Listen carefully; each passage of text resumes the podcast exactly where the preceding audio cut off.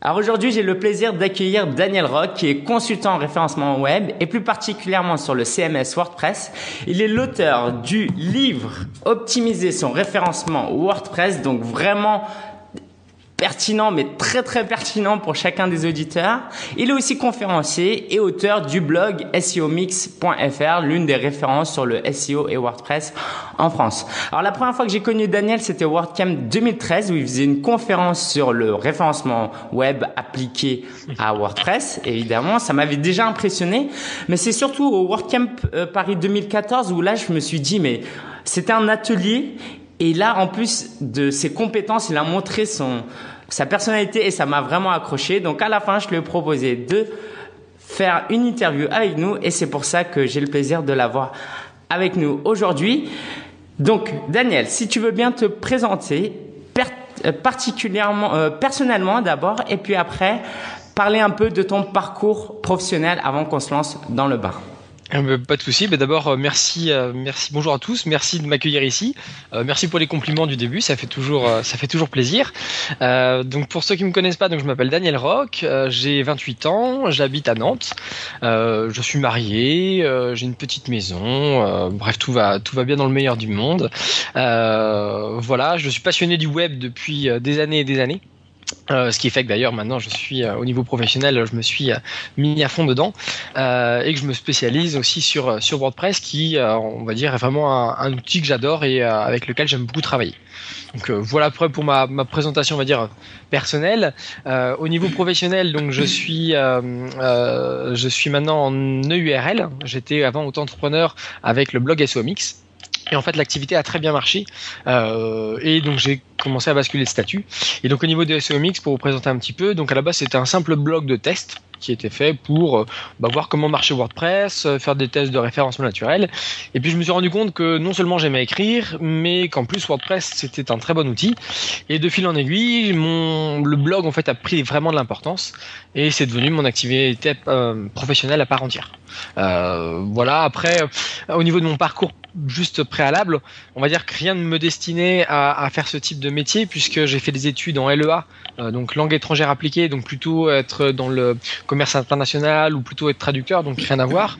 Euh, après, j'ai basculé en école de commerce et en fait, c'est par mon réseau professionnel que, de fil en aiguille, j'ai été amené à gérer le site internet d'un de mes premiers jobs en fait.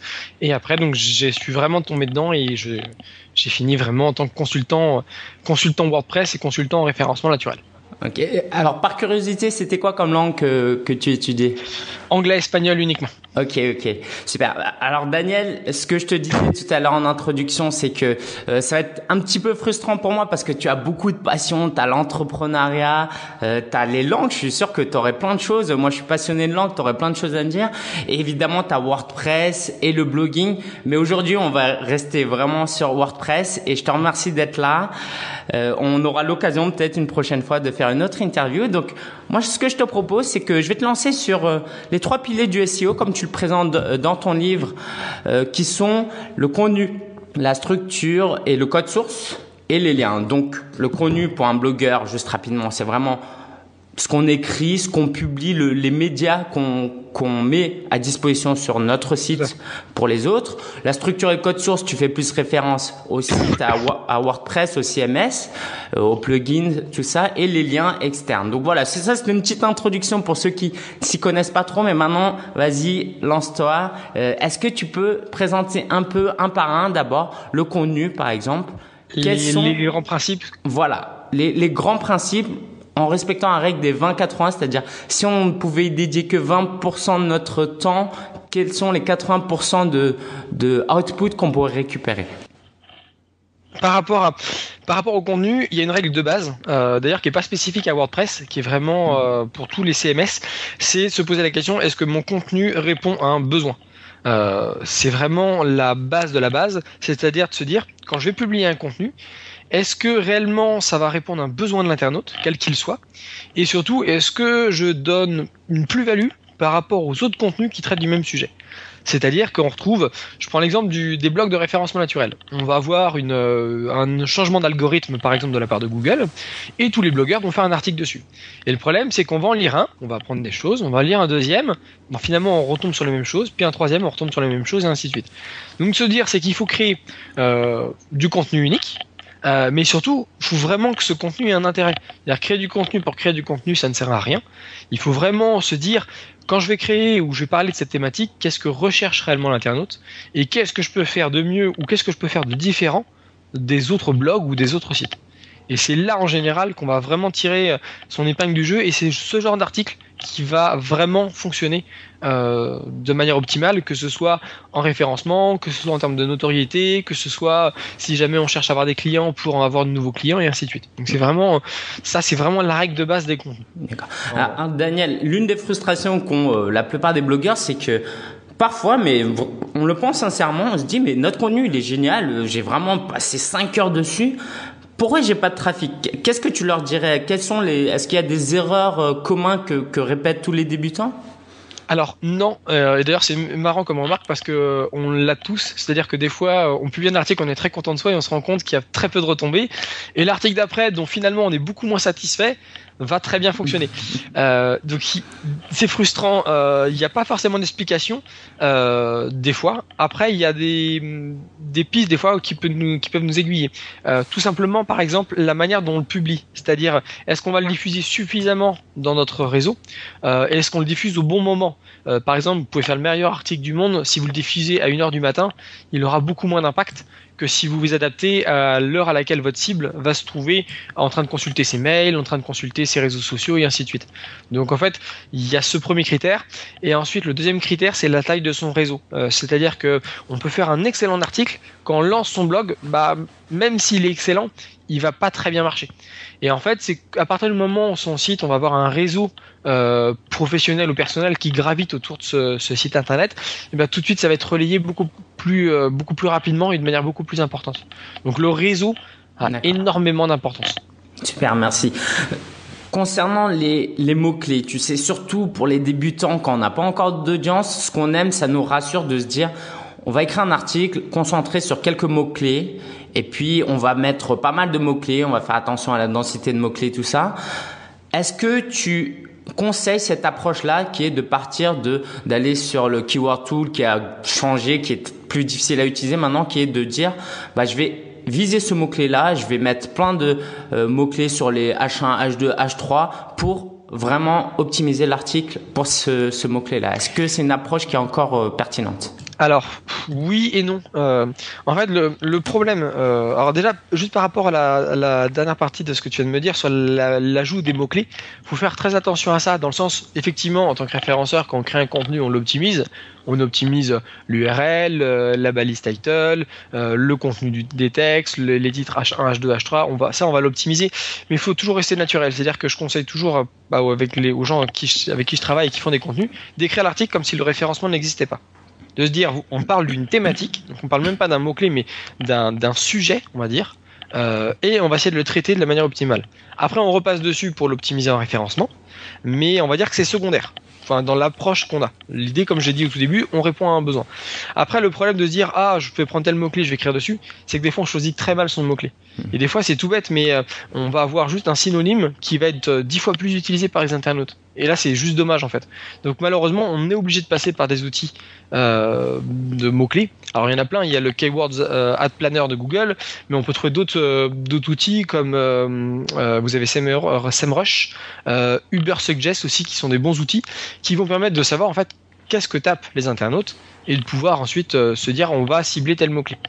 Très bien, super, merci Daniel. Alors les liens que tu cites, je les mettrai en, en note d'interview pour penser Uber Rush. Donc ne vous inquiétez pas si vous n'avez pas suivi. Merci Daniel. Alors avant de passer euh, à la structure et au code source, si tu as un dernier conseil sur le contenu, et puis euh, sinon on passe euh, à la structure et le code source. Bah si j'ai un dernier, un seul conseil, différenciez-vous c'est vraiment la, la, clé.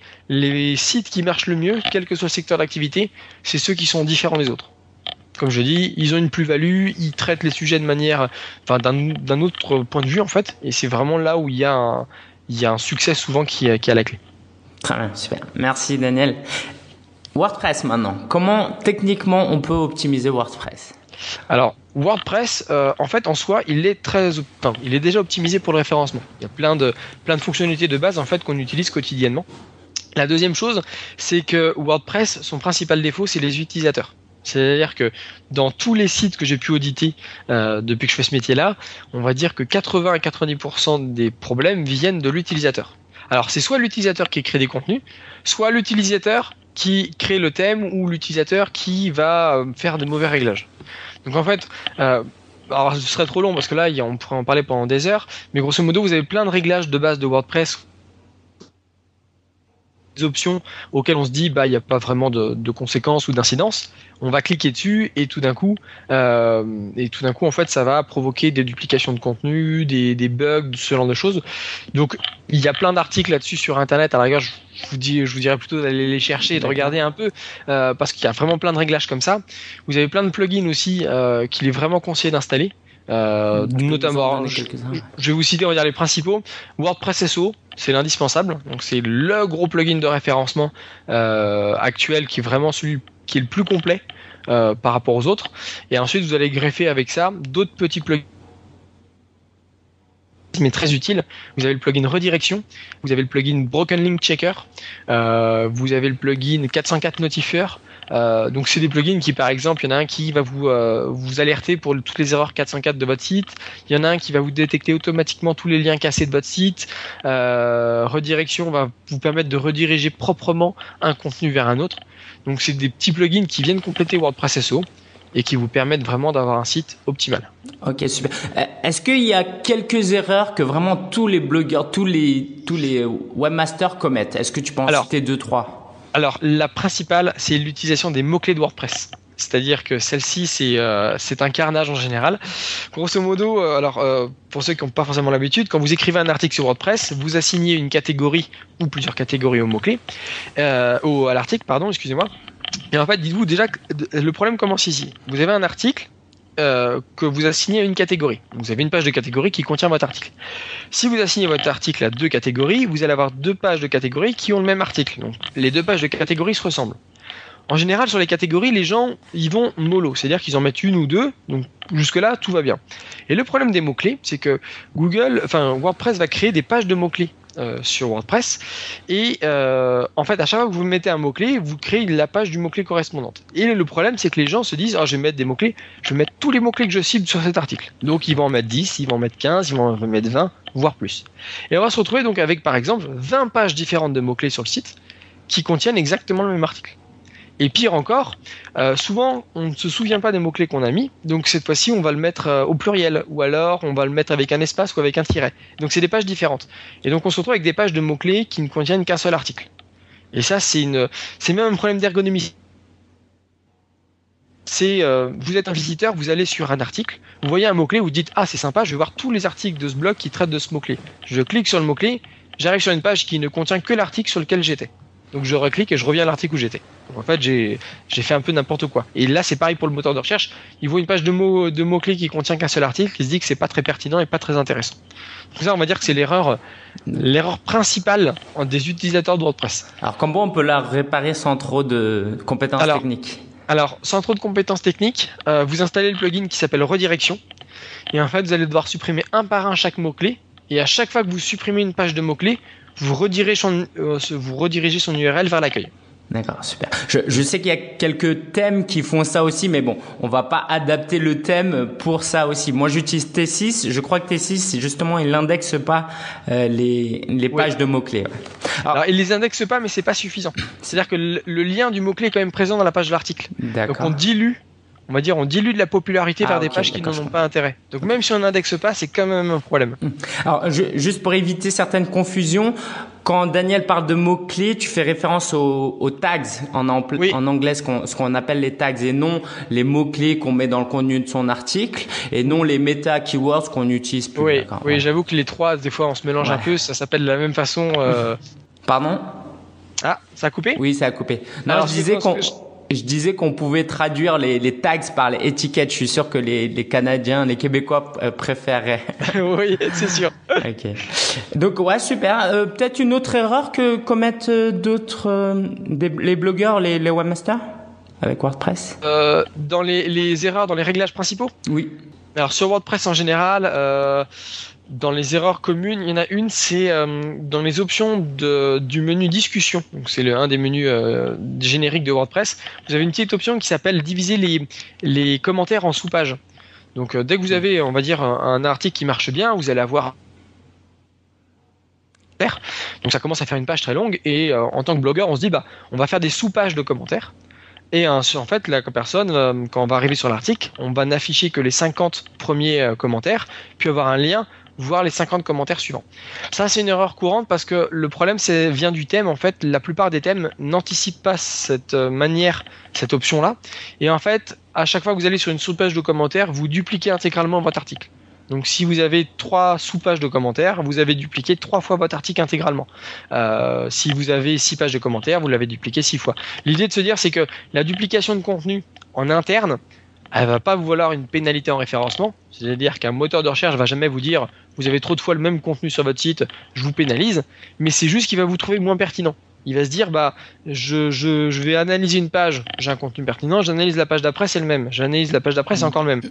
Donc plus vous allez avoir ce type de contenu dupliqué, plus Google va dévaloriser votre site, dans le sens il va se dire bah c'est moins pertinent, je vais moins souvent aller dessus pour voir s'il y a du contenu nouveau et je vais lui donner moins de poids. Hmm. Ok, super.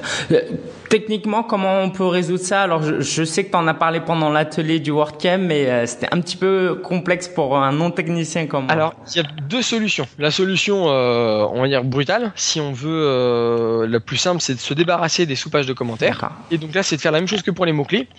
On va faire une redirection avec le plugin redirection de toutes les sous-pages de commentaires vers la page de l'article. Et ensuite, on désactive l'option. Ok. Ça, c'est la solution la plus simple. Et l'autre solution, c'est d'aller dans le thème et de le dire dans le fichier qui s'appelle single.php, c'est-à-dire c'est le fichier qui gère l'affichage des articles, lui dire avec un petit bout de code, lui dire si tu es une sous-page de commentaires, tu n'affiches que l'extrait de l'article, et si tu es sur la vraie page de l'article, tu affiches le contenu complet. Très bien. Super, merci. Ah, avant de passer au dernier point qui sont les liens, les backlinks, est-ce que tu as quelque chose à ajouter? Sinon, on passe aux liens. Non, je dirais après sur tout ce qui est code source et structure d'un site WordPress, faut juste aller sur le bon sens. Euh, C'est-à-dire que c'est ça rejoint vraiment le conduit, c'est de se dire si par exemple on crée une catégorie, est-ce que la catégorie on la comprend bien? Est-ce qu'elle a un intérêt? Est-ce qu'elle regroupe une thématique qui est vraiment pertinente pour les internautes? Est-ce que quand quelqu'un arrive sur son site, est-ce qu'on comprend la structure du site? C'est-à-dire qu'en regardant le menu, est-ce qu'on arrive à comprendre comment on va de base, c'est de se mettre à la place de n'importe qui, d'une personne externe, et de se dire est-ce que je comprends le site, est-ce que je comprends de quoi ça parle, et où est-ce que je vais, où est-ce que je clique, euh, pour ensuite répondre à mon besoin? C'est intéressant parce que justement, euh, on voit que Google, par son algorithme, essaye d'être le plus humain possible. Ils ont même des gens qui vérifient des sites manuellement. Donc, plus nous, on cherche à tendre vers quelque chose qui plaît au lecteur, et plus sur le moyen et long terme, on, on réussira. C'est exactement ça. Tout à fait. Super, merci Daniel. Alors sur euh, les backlinks, les fameux backlinks, on dit que c'est quand même le critère le plus important dans le SEO. Est-ce que tu es d'accord avec ça? Et si oui, est-ce que ah, tu as des choses à ajouter? Oui. Ça a coupé, le début de ta phrase a coupé, je suis désolé. non, non, c'est moi. Je disais que les liens entrants, les liens qui proviennent d'autres sites vers euh, notre site sont le critère le plus important pour Google. Est-ce que tu es d'accord? Et si oui, qu'est-ce qu'on fait avec ça? Moi, je suis blogueur. Est-ce que je dois laisser des commentaires partout, m'inscrire sur des annuaires? Qu'est-ce que tu ferais, toi? Alors, euh, je suis d'accord, oui et non. C'est-à-dire que effectivement, quand on fait des tests en tant que référenceur, on se rend compte que les liens ont un poids énorme. C'est-à-dire que des fois, l'ajout d'un lien depuis un site très populaire ou depuis une page très populaire peut des fois avoir un impact énorme. Donc on se rend compte que des fois on crée un contenu, finalement l'impact est faible, et on crée un bon lien, et là tout de suite l'impact est énorme. Donc c'est vrai que de base, si on devait prendre tous les critères, on, va, on aurait tendance à dire que le linking est le plus important. Après, il est le plus important, mais il est aussi le plus secondaire. C'est-à-dire qu'il faut d'abord commencer pour avoir un, code source propre, c'est-à-dire que n'importe quel moteur de recherche puisse comprendre le contenu, ça c'est le plus important. Ensuite, qu'on crée du contenu pour l'internaute, euh, c'est quand même la base, c'est-à-dire que être référencé et que finalement derrière on n'ait aucune prise de contact, aucune vente, ça n'aura aucun intérêt par rapport à notre activité. mais les, liens, donc les liens arrivent, on va dire de manière secondaire après coup, mais ils sont extrêmement importants. Donc en fait, les liens, ce que j'aurais tendance à dire, c'est qu'il faut continuellement en créer. Euh, l'idée, c'est pas d'avoir un volume de liens énorme. Il faut essayer toutes les semaines, tous les jours, de dire je vais créer euh, quelques petits liens vers mon site et de se poser la question c'est est-ce que ces liens sont intéressants? Donc souvent, on va commencer par des annuaires. Euh, souvent, on va aller taper dans les annuaires généralistes, ce qui en général est le moins pertinent. L'idée de se dire c'est si jamais j'étais un internaute, sur quel autre site je pourrais aller qui serait assez proche de mathématiques pour ensuite que je clique sur le lien et que j'arrive chez moi. Donc là, par contre, on va se dire, eh ben, imaginons que j'ai un blog sur la cuisine. Je prends un exemple. Euh, eh ben, je vais me dire, euh, est-ce que j'ai d'autres sites de cuisine qui sont proches de ce que je fais, avec qui je pourrais échanger Alors c'est pas, après ça peut être sous la forme d'un échange de liens, ça peut être sous la forme d'un guest blogging. On peut rechercher des forums thématiques dans lesquels on va vraiment être actif. Euh, c'est-à-dire qu'on va créer son compte et pas juste créer un profil pour créer un lien, mais on va devenir actif sur ce forum et puis bah, au fur et à mesure on va pouvoir créer des liens en même temps. Donc on fait d'une pierre deux coups.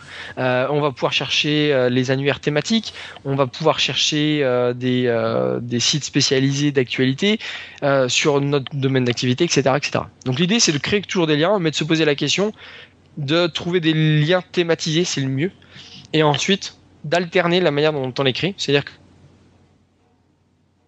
optimisé. Euh, donc avec, euh, alors je sais pas si ça parlera à tout le monde, mais que l'encre exact, par exemple, si vous parlez euh, de, je sais pas moi, de, des pots de Nutella, vous allez avoir un lien qui va s'appeler pot de Nutella, donc une encre très optimisée, et des fois avoir des liens naturels, on va dire, juste l'URL ou alors un lien cliquez ici ou venez voir mon site, des choses comme ça. Donc l'idée, faut rester naturel, c'est-à-dire que si quand vous posez votre lien dans un texte, par exemple, vous vous rendez compte qu'il arrive comme un cheveu sur la soupe, euh, que ça fait pas du tout naturel dans la manière d'écrire et de lire votre contenu, c'est qu'il y a un problème. Ok, super.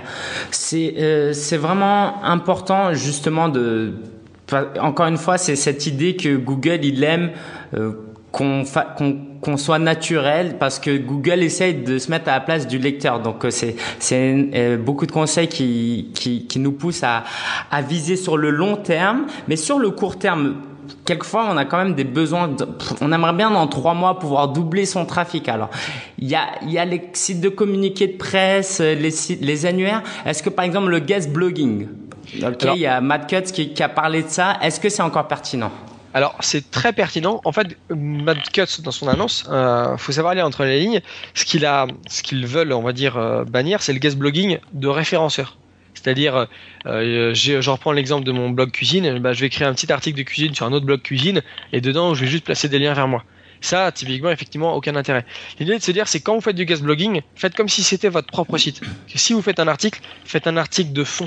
Euh, et là, je vais vous prendre un exemple à titre personnel. Sur SOMX, n'importe qui peut me demander par mail de devenir guest blogueur. Moi, la condition que j'impose, euh, c'est pas le nombre de liens, c'est pas la manière d'écrire ou les encres utilisées, c'est il faut vraiment un article de fond, un article pertinent. Et en plus, c'est là, c'est vraiment donnant. C'est-à-dire que j'ai des gens qui gagnent des clients en allant sur mon site.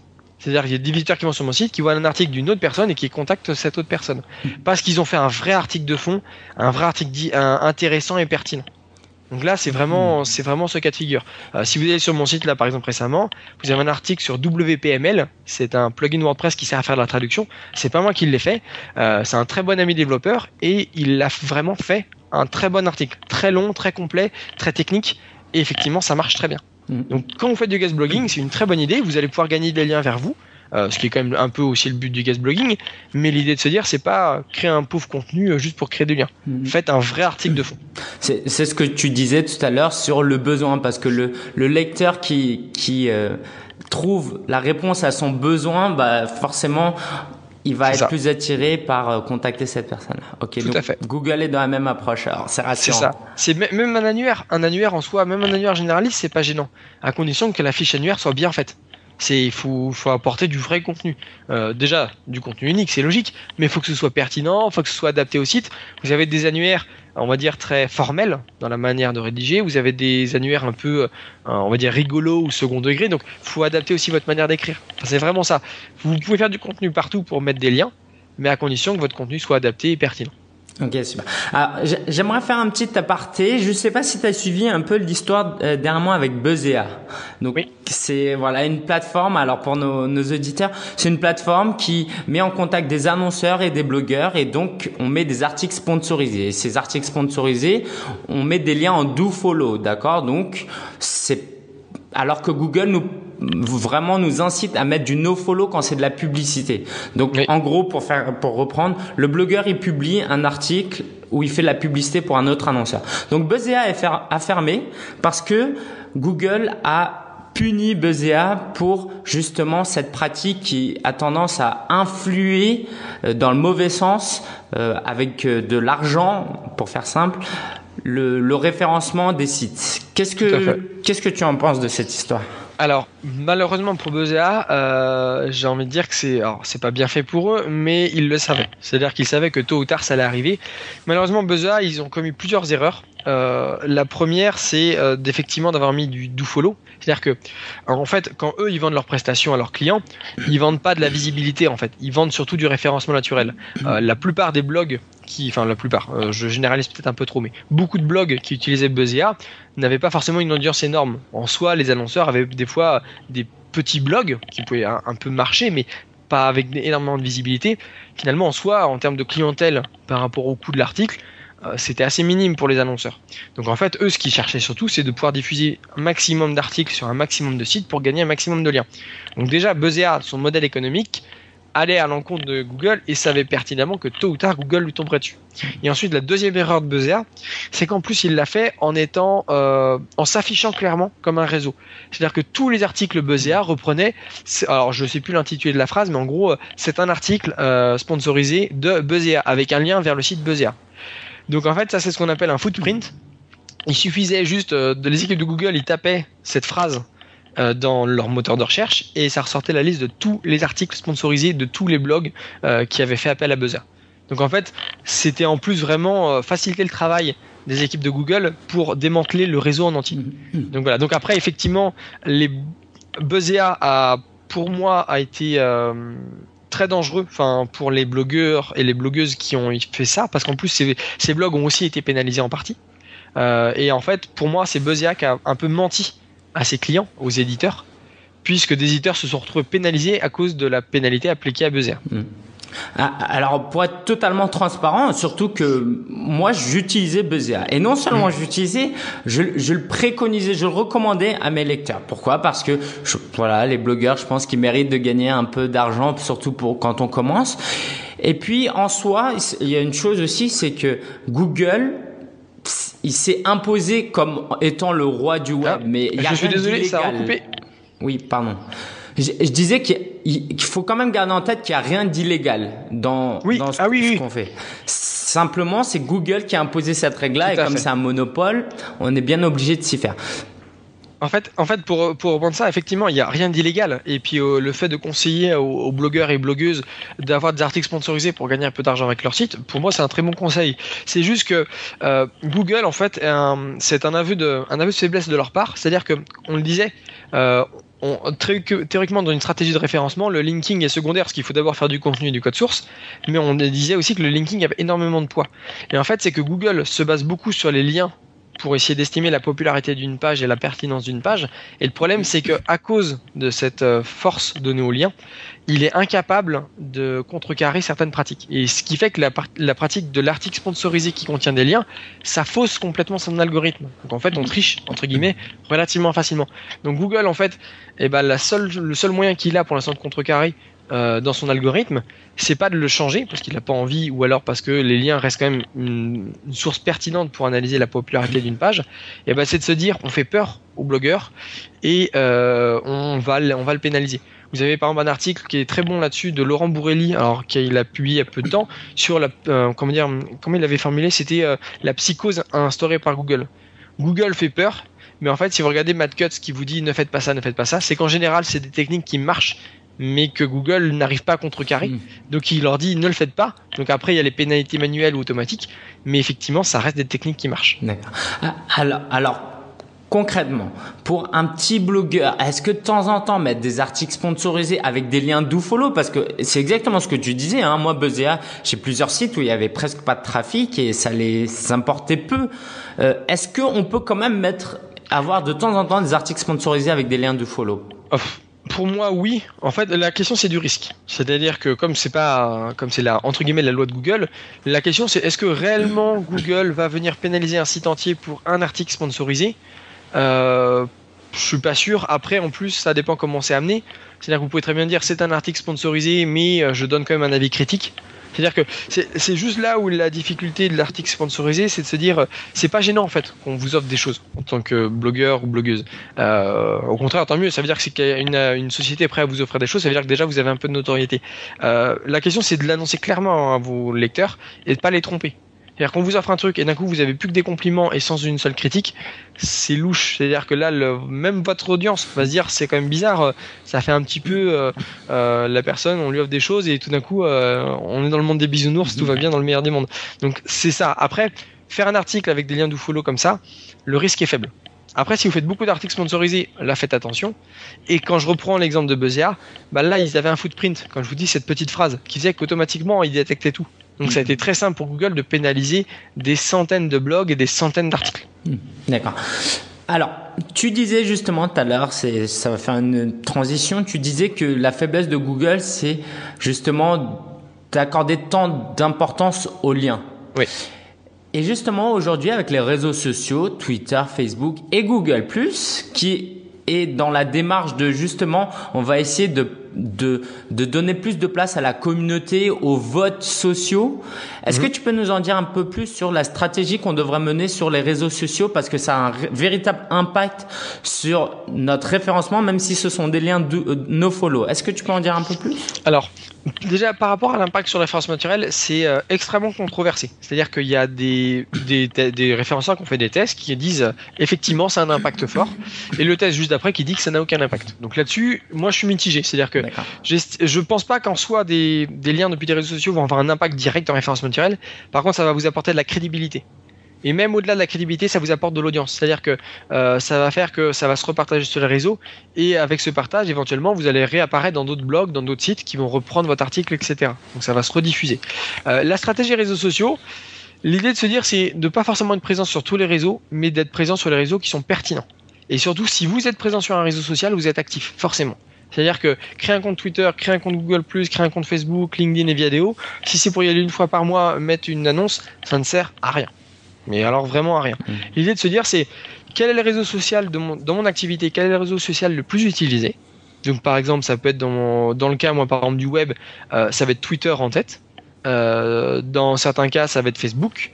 Dans quelques cas Google bon là ça reste un peu plus, euh, délicat. Dans d'autres cas ça va être Viadeo ou LinkedIn, dans d'autres ça va être euh, Pinterest, euh, Instagram et Locoton. Vous avez plein de réseaux comme ça.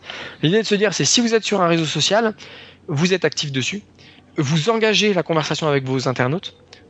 posez-leur des questions, demandez-leur leur avis, interagissez avec eux et surtout adaptez-vous à leur euh, manière d'être. C'est-à-dire que être présent sur Facebook, être présent sur Twitter en même temps, vous ne tweetez pas, enfin, vos messages sont différents, ils vont s'adapter à votre cible. Donc l'idée, c'est que vous choisissez les réseaux sociaux pertinents, vous adaptez votre message sur chaque réseau et vous êtes actif. Et en général, ça porte ses fruits. Euh, je vous disais euh, que le réseau servait beaucoup quand on a, surtout au démarrage, quand on a un réseau soit professionnel, soit personnel, ça aide à booster un peu vos, publications. Les réseaux sociaux, c'est ça en fait. C'est que tout de suite, dès que vous êtes retweeté par quelqu'un, par exemple sur Twitter, par quelqu'un de connu, bah, tout de suite votre article va prendre de l'importance. Et éventuellement, d'autres sites vont faire maintenant après des liens vers vous. Donc l'idée c'est ça, c'est euh, de, travailler votre réseau euh, social, on va dire, et euh, de le faire grandir au fur et à mesure. Alors ça se fait pas en un jour, c'est sûr, mais en le faisant petit à petit, vous allez voir que ça va grossir et vous allez avoir après un véritable trafic, une véritable notoriété grâce à ça. Alors sur, ce que tu disais par rapport à la notoriété, à la crédibilité, c'est intéressant parce que on parle de trafic. Donc le trafic c'est important pour euh, gagner en autorité. Mais comment Google, parce que ça reste quand même une machine derrière, comment ils traquent ça? Est-ce que ils utilisent vraiment nos données sur Google Analytics Parce que tout le monde a Google Analytics. Est-ce qu'ils regardent le taux de rebond, le nombre de pages vues, la croissance? Alors, là, pour l'instant, personne ne peut le dire. avec certitude, à mon avis, euh, donc là c'est vraiment un point de vue personnel, je ne pense pas qu'il l'utilise. Pour la simple et bonne raison que même si Google Analytics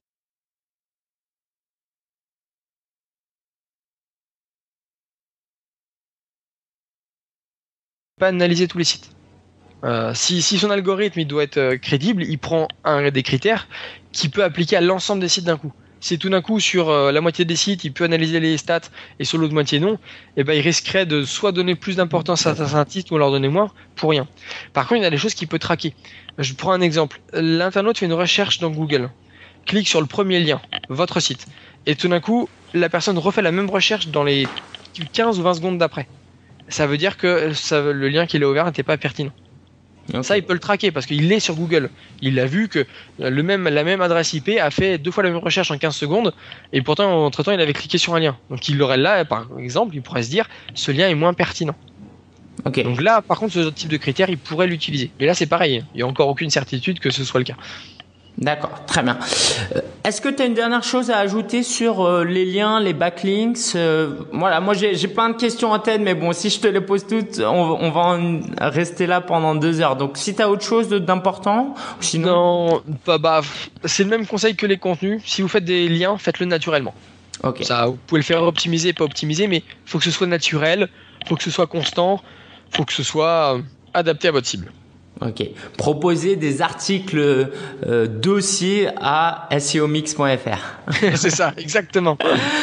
Alors, ce que je te disais, c'est que au WordCamp, tu avais euh, fait une dédicace à Nicolas Richer. Tu te souviens ou pas de cette dédicace? Qu'est-ce que tu avais mis dedans? Alors, je, ah, je crois qu'il m'avait demandé, alors de tête, c'était les, euh, euh, les ces trois conseils, hein, mes trois conseils en référencement pour 2014.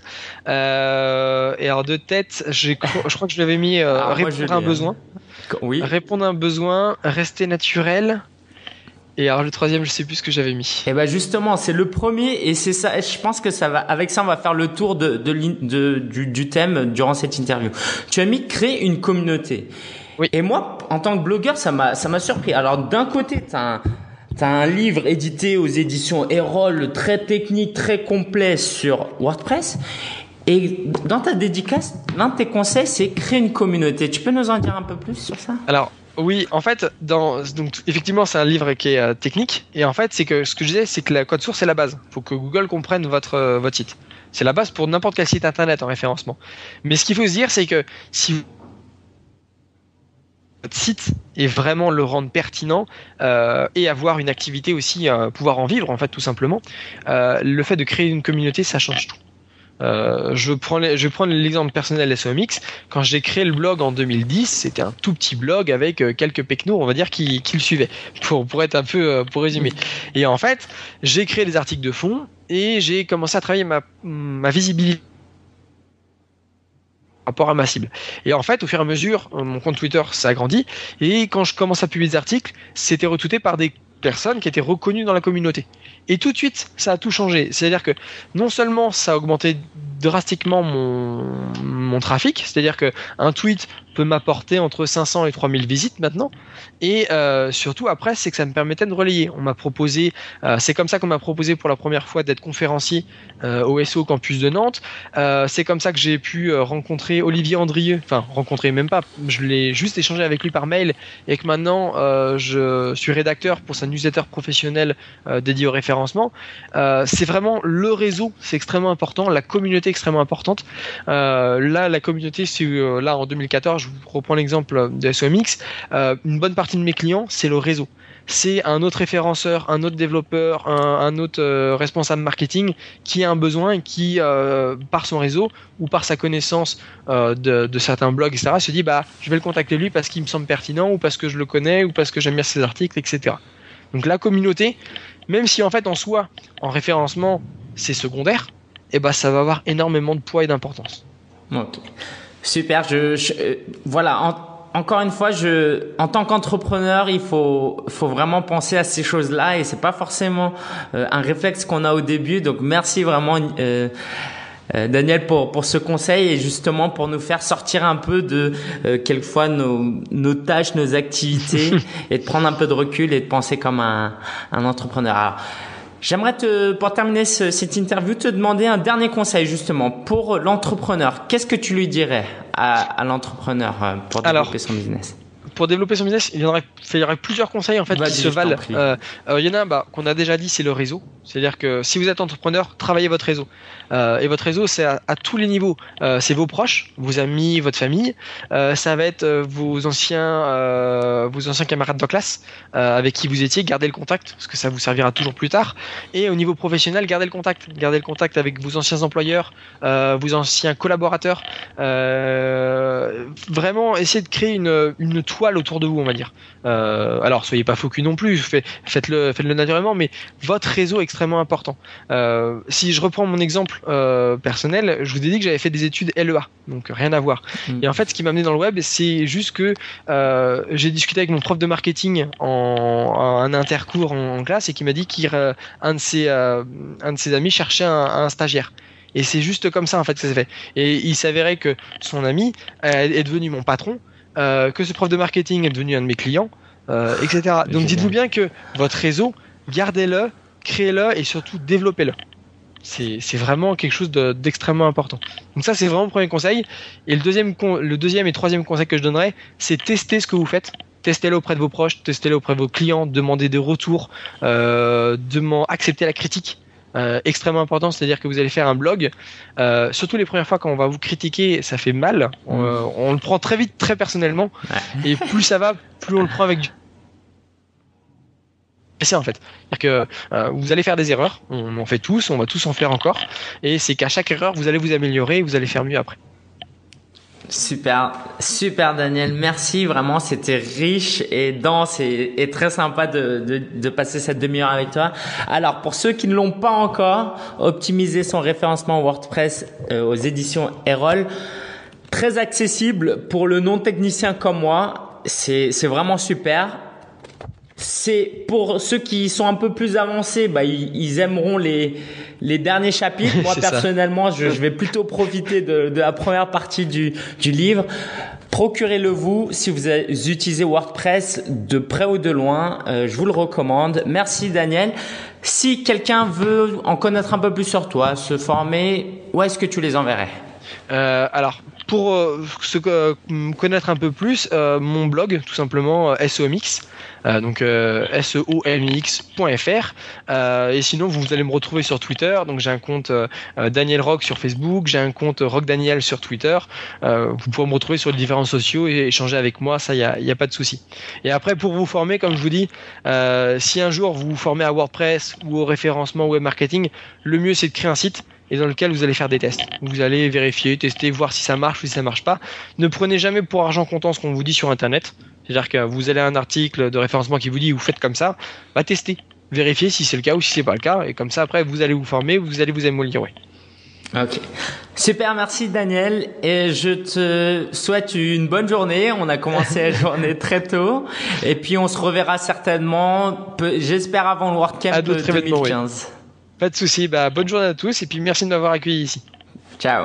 Ciao.